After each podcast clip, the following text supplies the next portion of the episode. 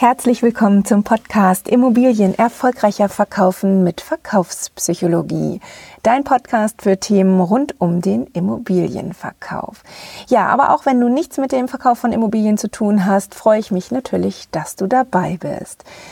Dieser Podcast erscheint wöchentlich und ähm, ja, ich behandle hier Themen und Phänomene aus der Verkaufspsychologie und der nonverbalen Kommunikation.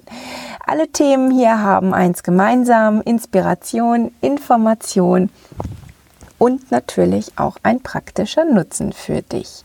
Ich möchte nämlich, dass du das, was du hier hörst, auch für dich anwenden und umsetzen kannst.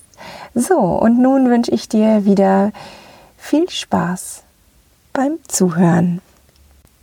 In der letzten Folge hatte ich es ja schon angekündigt, denn ich habe äh, schon nach der ersten Folge zu den Stresssignalen habe ich ganz viele Zuschriften bekommen, in denen ich gefragt wurde, wie ich denn mit Stress umgehe. Ähm, ja, wenn ich das Gefühl habe, selber richtig gestresst zu sein. Hm. Ich denke erstmal, ja, oder nee, anders. Ich habe für euch fünf äh, Strategien zusammengestellt, oder ich habe für dich fünf Strategien zusammengestellt. Und in den noch so schlimmen und noch so stressigen Situationen, da hilft erst einmal, wenn man die Situation annimmt und akzeptiert, was ist. Also die Situation annehmen und dann nach einer Lösung zu suchen. Denn es gibt immer eine Lösung, das weiß ich tatsächlich ganz genau. Ja, wenn du jetzt vielleicht denkst, hm, ist ja leicht gesagt, angesichts Lockdown, vielleicht hast du auch Existen Existenzängste oder du hast einen schweren Schicksalsschlag hinter dir. Ähm, ich weiß tatsächlich genau, wovon ich hier spreche, denn ja, vor nicht allzu langer Zeit ähm, ist mein Mann plötzlich gestorben und in dieser unerträglichen und schmerzhaften Situation, äh, die mich tatsächlich oft an meine Grenzen gebracht hat und ich furchtbar gestresst war, immer mit einer Mischung aus Trauer, Angst, wie geht's weiter und Stress, ähm, wusste ich aber tief in mir, okay, ich kann an der Situation jetzt nichts ändern, ich muss sie annehmen, wie sie ist und irgendwie wird's schon weitergehen. Ja, genau hier habe ich das dann eben tatsächlich gelernt, diese Situation anzunehmen oder überhaupt eine Situation anzunehmen, zu akzeptieren und danach Wegen zu suchen, wie es weitergeht. Das Learning war tatsächlich schwierig, weil da wird man ja oft zurückgeworfen und fragt nach dem Warum, aber ja, hilft ja nichts. Es muss ja weitergehen und es geht ja auch weiter. Und diese Einstellung, die hilft mir nach wie vor immens. Das war meine erste Strategie für dich. In der zweiten Strategie, wie du besser mit Stress umgehen kannst, ähm, da möchte ich äh, gleich an die Strategie 1 anknüpfen. Und zwar nicht nur akzeptiere die Situation, sondern sieh dir die Situation mal aus der Vogelperspektive ein, an. Betrachte die Situation einfach mal von oben. Tritt wirklich ganz bewusst einen Schritt zurück und sag, puh, jetzt muss ich durchatmen und werde zum neutralen Beobachter. Also sieh dir da tatsächlich auch alle anderen Perspektiven mal an und ähm, ja, wenn du dann immer noch, auch in dieser Beobachterposition dich immer noch so furchtbar gestresst fühlst und vielleicht sogar wütend bist, dann empfehle ich dir, zähl einfach mal von 1000 in siebener Schritten rückwärts.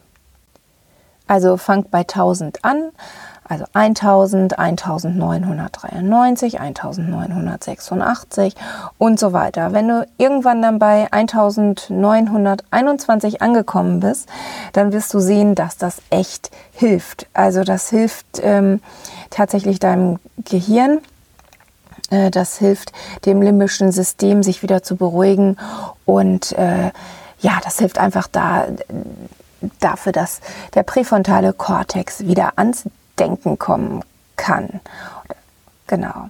So, dabei atmest du ein, zweimal tief durch und äh, ja, mach das, mach das auch, wenn du in einem Gespräch bist. Nutz einfach diese kurze Denkpause. Das kriegt auch keiner mit. Also da musst du keine Angst haben, dass du denkst so, puh, jetzt ähm, merken alle, dass ich eine Pause mache. Nee, das geht ganz, ganz schnell, dass du deine gestressten Gefühle da wieder einfangen kannst. Und ähm, ja, es gibt natürlich noch eine ganze Menge andere ganz effektive Methoden aus dem Coaching, wie man das Stresslevel senken kann, aber dazu gern mehr an anderer Stelle. So, nun meine dritte Strategie für dich. Gewinn Abstand zu den Stressthemen.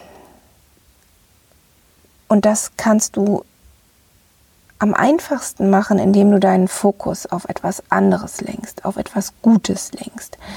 Ähm, das mache ich zum Beispiel abends nochmal, nicht unbedingt immer, wenn ich gestresst bin, aber ja, eigentlich mache ich das jeden Tag, dass ich mir am Ende des Arbeitstages sage, so, was ist denn eigentlich heute richtig, richtig gut gelaufen oder welche Aufgabe habe ich erledigt, welches Projekt habe ich angestoßen und äh, da schreibe ich einfach die Top 3 Dinge auf.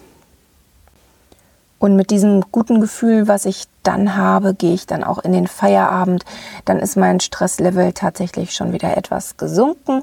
Und ja, das lässt sich auch auf das Privatleben super übertragen. Ne? Also selbst wenn du mal total traurig bist oder sogar deprimiert bist, schreib dir das tatsächlich jeden Abend auf, was gut gelaufen ist. Also nur drei Dinge, die dich ja, die nicht nur gut gelaufen sind, sondern die dich auch einfach glücklich gemacht haben. Ne? Und das müssen keine großen Sachen sein, das können auch wirklich ganz, ganz kleine Dinge sein. Meine vierte Strategie, um weniger gestresst zu sein, ist, dass man sich nicht von seinen Aufgaben ablenken lässt. Also lass dich ganz bewusst nicht ablenken von Handy, von Facebook, von Internet oder von einer E-Mail, die da reinrauscht, sondern wenn du irgendwas zu erledigen hast, fokussiere dich wirklich nur auf eine einzige Aufgabe. Das Schöne ist halt, wenn du das machst, dann bist du tatsächlich auch mit dieser Aufgabe viel schneller fertig, als wenn du dich fünfmal ablenken lässt und rausreißen lässt und dann wieder neu anfangen musst zu denken. Ähm, ja, wenn du das wirklich durchziehst und dich auf eine Sache zur Zeit fokussierst, dann hast du auf einmal viel mehr Zeit gewonnen. Du hast viel mehr Zeit gewonnen und ähm, ja, eben keine Zeit durch Tüdelkram verloren, denn dadurch geraten wir wirklich unter Druck und das stresst uns dann immer mehr. Also Fokus auf eine Sache, follow on course until success. So, und zum Schluss mein letzter Tipp für dich, meine letzte Strategie. Mach dir eine ganz klassische alte To-Do-Liste. Ja, eine To-Do-Liste ist deshalb so wichtig, weil wir Dinge, die wir erledigt haben, auch abhaken können. Ja, zum einen ist es das Abhaken, was uns glücklich macht, denn unser Belohnungssystem wird dadurch angetriggert und wir fühlen uns gut. Und äh, zum anderen schafft es halt Struktur. Und wenn du diese To-Do-Liste hast, wirst du sehen, du wirst auch schneller mit deinen Aufgaben fertig, die du zu erledigen hast, weil letztendlich die meisten Dinge brauchen gar nicht so viel Zeit. Und äh, wenn du dann ohne To-Do-Liste denkst, oh, jetzt muss ich das noch erledigen und das noch erledigen, hm, hm, hm. ja, das stresst einen tatsächlich. Wenn du aber siehst auf deinem Blatt Papier oder in deinem Kalender, wo auch immer du das alles einträgst, so, das und das und das liegt an und ähm, da siehst du dann auch ungefähr, wie viel Zeit du für etwas benötigst. Das hast du sicherlich im Gefühl. Und äh, dann kannst du deinen Tag danach strukturieren, das abhaken und gleich mit einem guten Gefühl in den Feierabend gehen. Ich habe überall einen, ja, ne, nicht mal eine To-Do-Liste, aber ich habe überall einen kleinen Block liegen und einen Stift, äh, so ich halt immer das aufschreiben kann, was mir durch den Kopf geht, was ich vielleicht morgen noch erledigen möchte. Und ähm, ja, ich habe diesen Zettel, diesen Block und äh, Stift sogar neben meinem Bett liegen. Also damit ich wirklich die wichtigen Gedanken nochmal aufschreiben kann. Und das ist auch äh, wichtig, das verhilft natürlich auch zu besserem Schlaf. Ne? Wenn du etwas äh, aufgeschrieben hast, dann hast du es aus dem Kopf raus, kannst besser schlafen und äh, bist dann morgens auch ausgeschlafen und danach damit natürlich auch stressresistenter. So, das waren meine fünf Strategien gegen Stress oder wie ich mit Stress umgehe. Ich möchte dir dazu noch eins sagen, das sind sicherlich keine Allheilmittel, das ist auch bestimmt nichts Neues, aber diese Strategien machen mir das Leben einfach leichter. Also für mich sind die gut, vielleicht sind sie für dich ja auch nicht schlecht. Wenn dir das, was du jetzt hier gehört hast, also diese fünf Strategien, wenn diese Strategien dir gefallen haben, für dich so waren, dass du etwas mitnehmen konntest, dann hinterlasse doch gern einen Kommentar und klick auf Abonnieren. Aber vielleicht kennst du auch jemanden, für den meine Anti-Stress-Strategien auch sinnvoll sein könnten, dann würde ich mich natürlich von Herzen freuen, wenn du meinen Podcast teilst.